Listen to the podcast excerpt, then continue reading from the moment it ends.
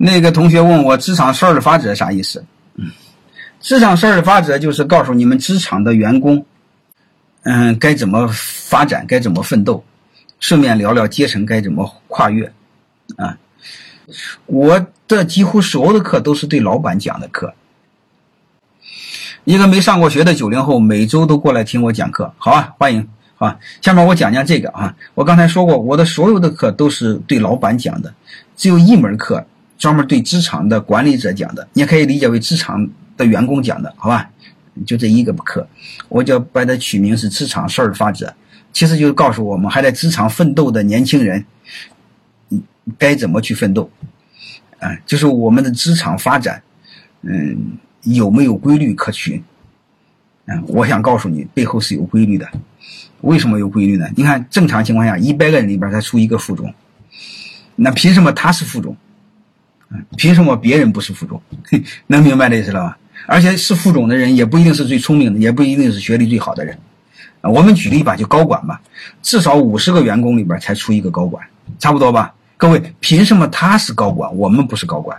如果是你做成公司的高管的话，各位，嗯，你这辈子阶层跨越基本实现。嗯，高管一般在三十万到。做到高管一般会在三十万到八十万左右，啊，你说你这一年你基本可以了吧？嗯，就到了中产，嗯，所以我建议我们在职场奋斗的，我建议第一步一定要做到公司的高管，就做到总监往上，总监副总。做到这一步，你可以继续做，有公拥有公司的股份，成为老板的合伙人，这是第一步。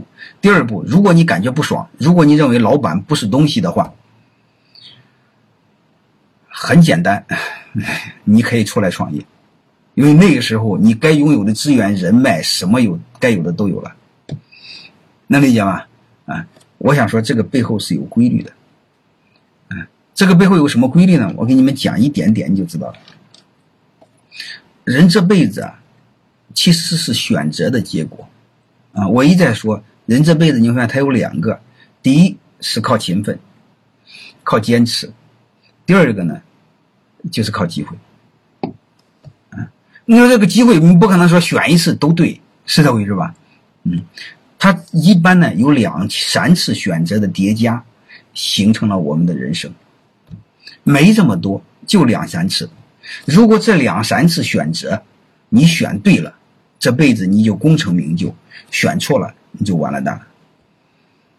嗯，所以。我我先不谈怎么坚持，怎么勤奋，好吧？我下面谈怎么谈机会。什么叫机会呢？其实就是选择。啊，怎么选择？我有机会再跟你说。我现在今天只跟你谈一个事儿：选择决定我们这辈子的成就。啊，怎么选择？后边怎么做？我先不说。而且我想说，人生的选择就两三次。我们老认为选择很多次，没那么多次。啊你比如我跟你说一句话，你就知道了。你回忆一下，我们当初上大学的时候，报哪个大学、报什么专业的时候，各位是你说了算还是你爹说了算？能理解了吗？多数你爹说了算，你说了不算。除非什么时候你说了算？你是农村孩子，你爹小学都没毕业，他啥不懂，哼，你说了算。啊，这是你说了不算了吗？那时候你将近十七八岁了，你是说了不算。是吧？还有一个，你去第一家单位，如果你家庭条件好，啊，这时候你爹也是说了算，你说了也不算。啊，还有一个，你找第一个老婆和第一个老公，第二个就不好说了。这时候你家庭条件好，也是你爹妈说了算，你说了也不算。除非是你的农村孩子，你什么都说了算，啊。我是什么大学，什么学校，呃，找什么工作，找什么老婆，这都是我说了算。因为我农村出身嘛，驻马店总部出身，太穷了，我爹不大知道。嗯嗯，我爹那时候初中没上完就被赶回家了，所以他不知道。但是大部分孩子是说了不算的。各位你会发现，这时候你人生过了过了过了一小半了吧？你还没说了算过。所以，人生真正你的选择不多，嗯，我假设现在你有一次选择，好吧？然后真正的你选择就是进到一个单位，真正进到一个单位之后，你到这个单位该怎么涨？这时候你说了说，你比如单位工作一年半年，你认为老板不是东西，你走了，或者你认为好好做做管理，或者你认为好好做做技术，走专业路线，能理解了吗？这时候你说了说。啊，所以合在一起，我平均你这辈子活到今天有两次说了算，好吧？或者是你不管你只能选一个嘛，他要么跳槽，要么单位接着做嘛，接着做又分两个，要么走技术路线，要么走专业路线，没问题吧？啊，再加上你老婆选老婆选单位啊，合在一起算一个，然后接着再往下呢，就还有一个选择，还有一个什么选择呢？就是往上到做主管那个关键环节。做管理者或做做到做到工程师那一个环节，嗯，那个环节有一个关键，我把它合在一起，就是做到高管的时候，你继续往上做还是创业？啊，能理解了吗？就这两，就这三个事就这三个，就是你选老婆和第一个老婆第一个单位的时候合在一起算一个，嗯，在单位的时候你选哪个路线算一个，做到高管的时候你继续做高管还是创业？就这三个，你选错一个，基本上一半没了。你比如我其他的我就不聊，我就聊第一个，好吧？如果你选错了老婆，啊，如果你价值观出了问题，啊，我们年轻时候你会发现一个毛病，啊，这个男人选女人，女人选男人，首先看重的是外表，就是好色嘛，啊，没看内在的东西，所以你会发现有时候结了婚之后你们尿不带一壶。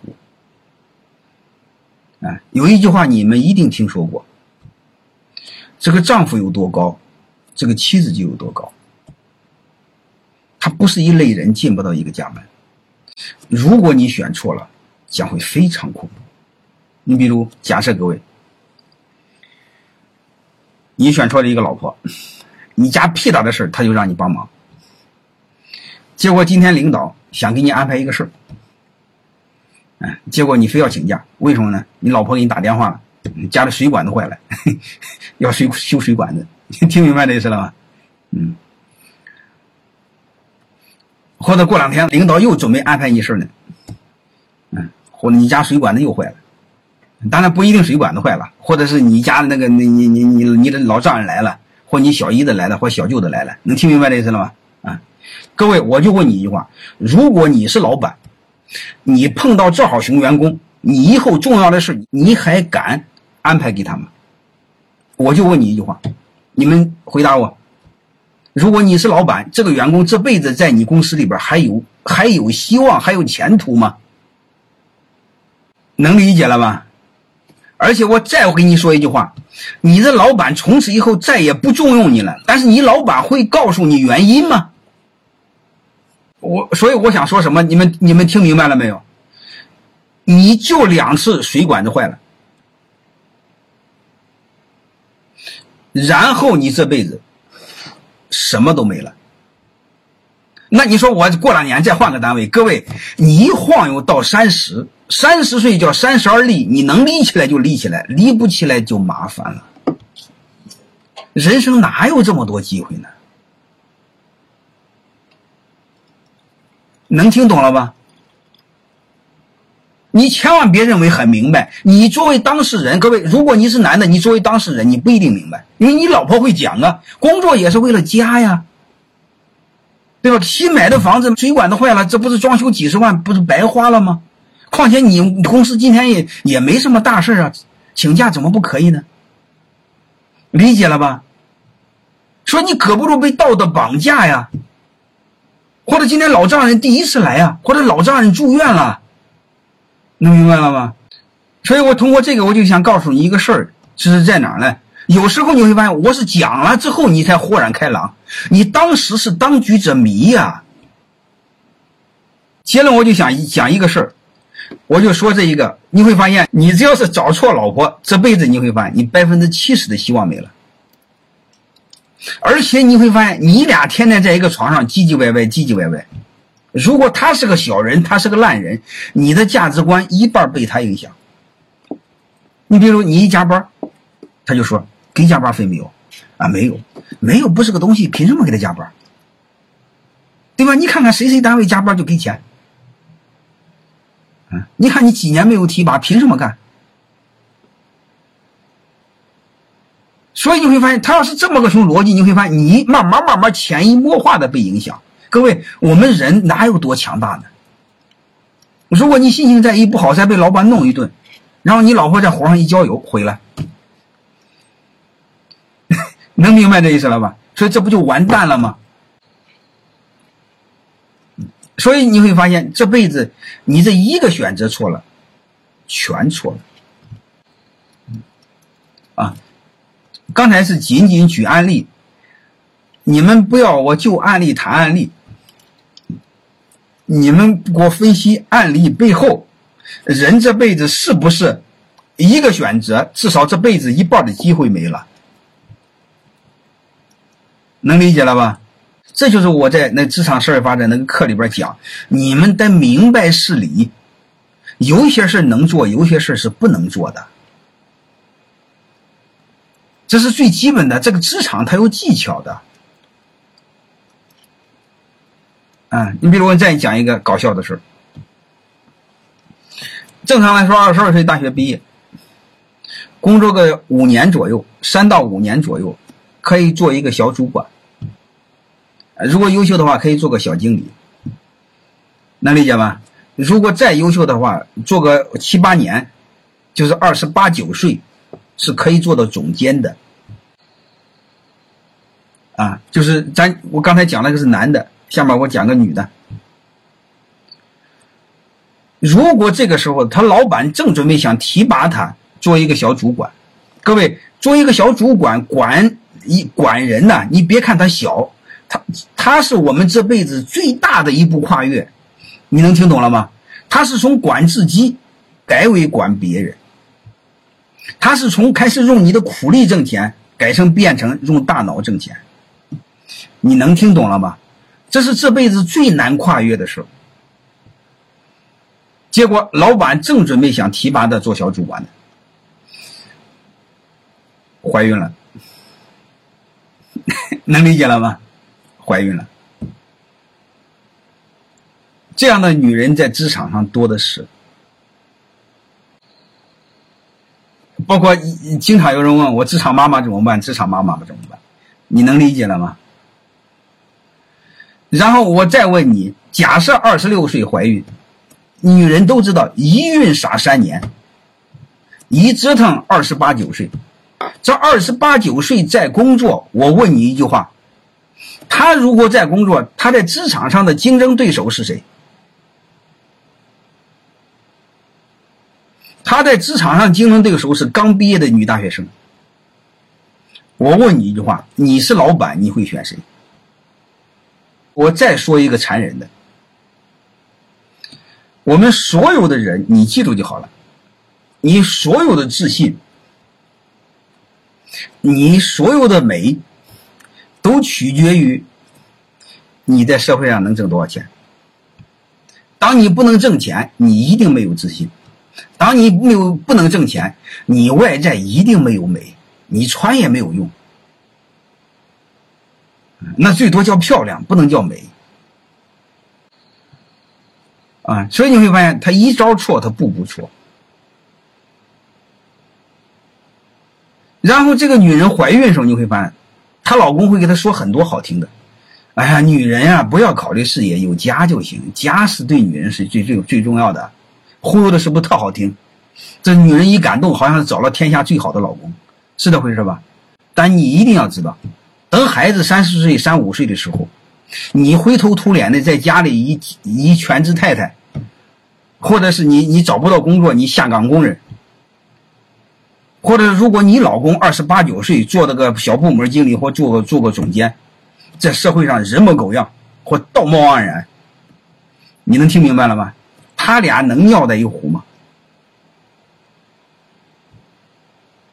想过这个逻辑吗？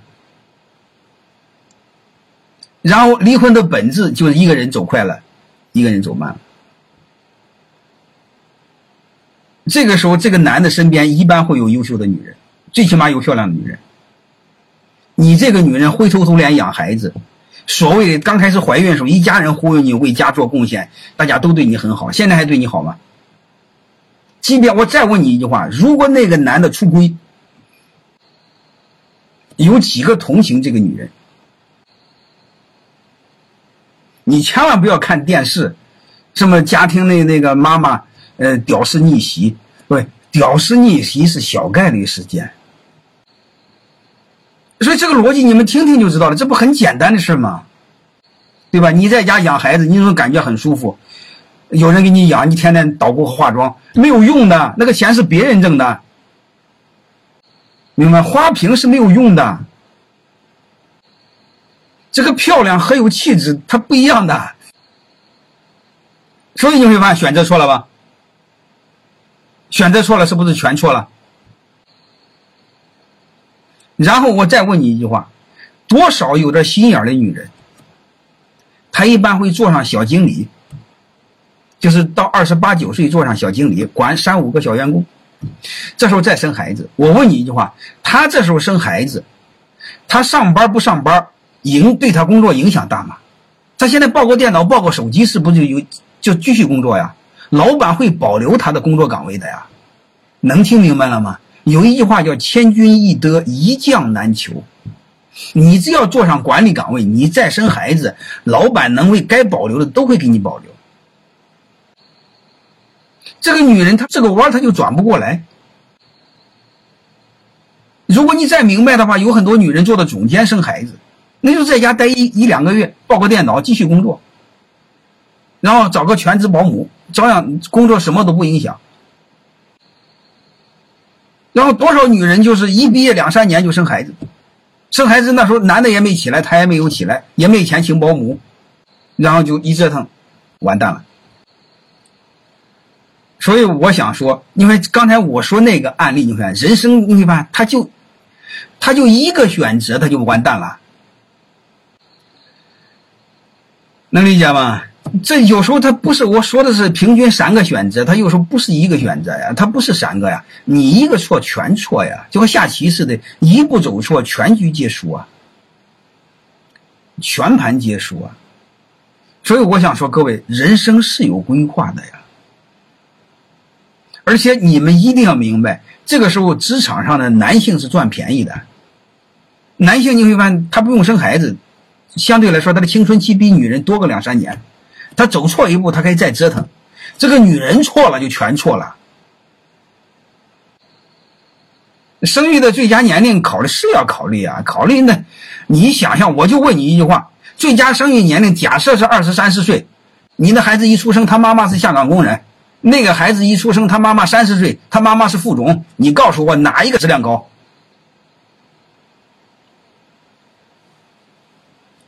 这个东西你想想就知道了，你要什么没什么，和你这个家庭条件很好的时候，你想一个概念是什么？我的职场十二法则就讲这玩意儿，嗯，就是告诉你，呃，不是婚姻选择啊，不是婚姻，我只是告诉你人生的关键选择，我们不能错了，包括婚姻。啊，有穷人的孩子和有条件的孩子命运是不同，肯定是不同的呀。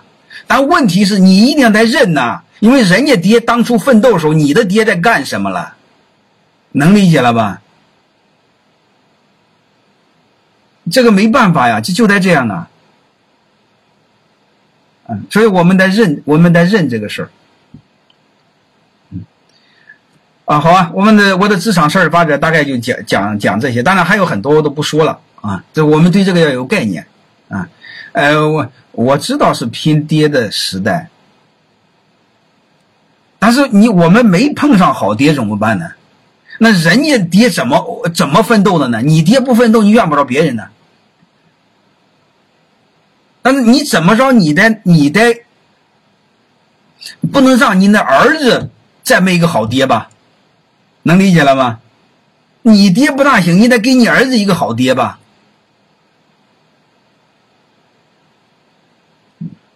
所以这个我们早晚早晚得得得去正视这个现实。当然，我也不希望成为多多大的富翁。嗯，最起码我想说，就一个事儿，就是生存的尊严，我们得有。哦，教材没有，就是那个，就是几个小时的课，好吧？你们职场在职场奋斗的是可以听听。啊，课件应该有，呃，没书还没写，我没没没时间写书。选老婆选富二代还是选高知高能？如果你是穷孩子，你选富二代的女人试试，你 hold 不住，能理解了吗？穷孩子家出身，千万不要选富二代的女人，你 hold 不住，你别没数。那个啊，对我就是啊，你没 hold 住是吧？一般男人骨子里没这么强大的自信。你 hold 不住，嗯，而且那种女人，她无意中一句话，她其实没伤没伤你，但是你会认为你受伤了，你好几年你缓不过劲来，你会阳痿好几年的，所以你就知道这些事了。你别琢磨别的东西，你别想投机取巧。我想告诉你，不是你的你就不要想，想也没有用，想你会付出极大的代价。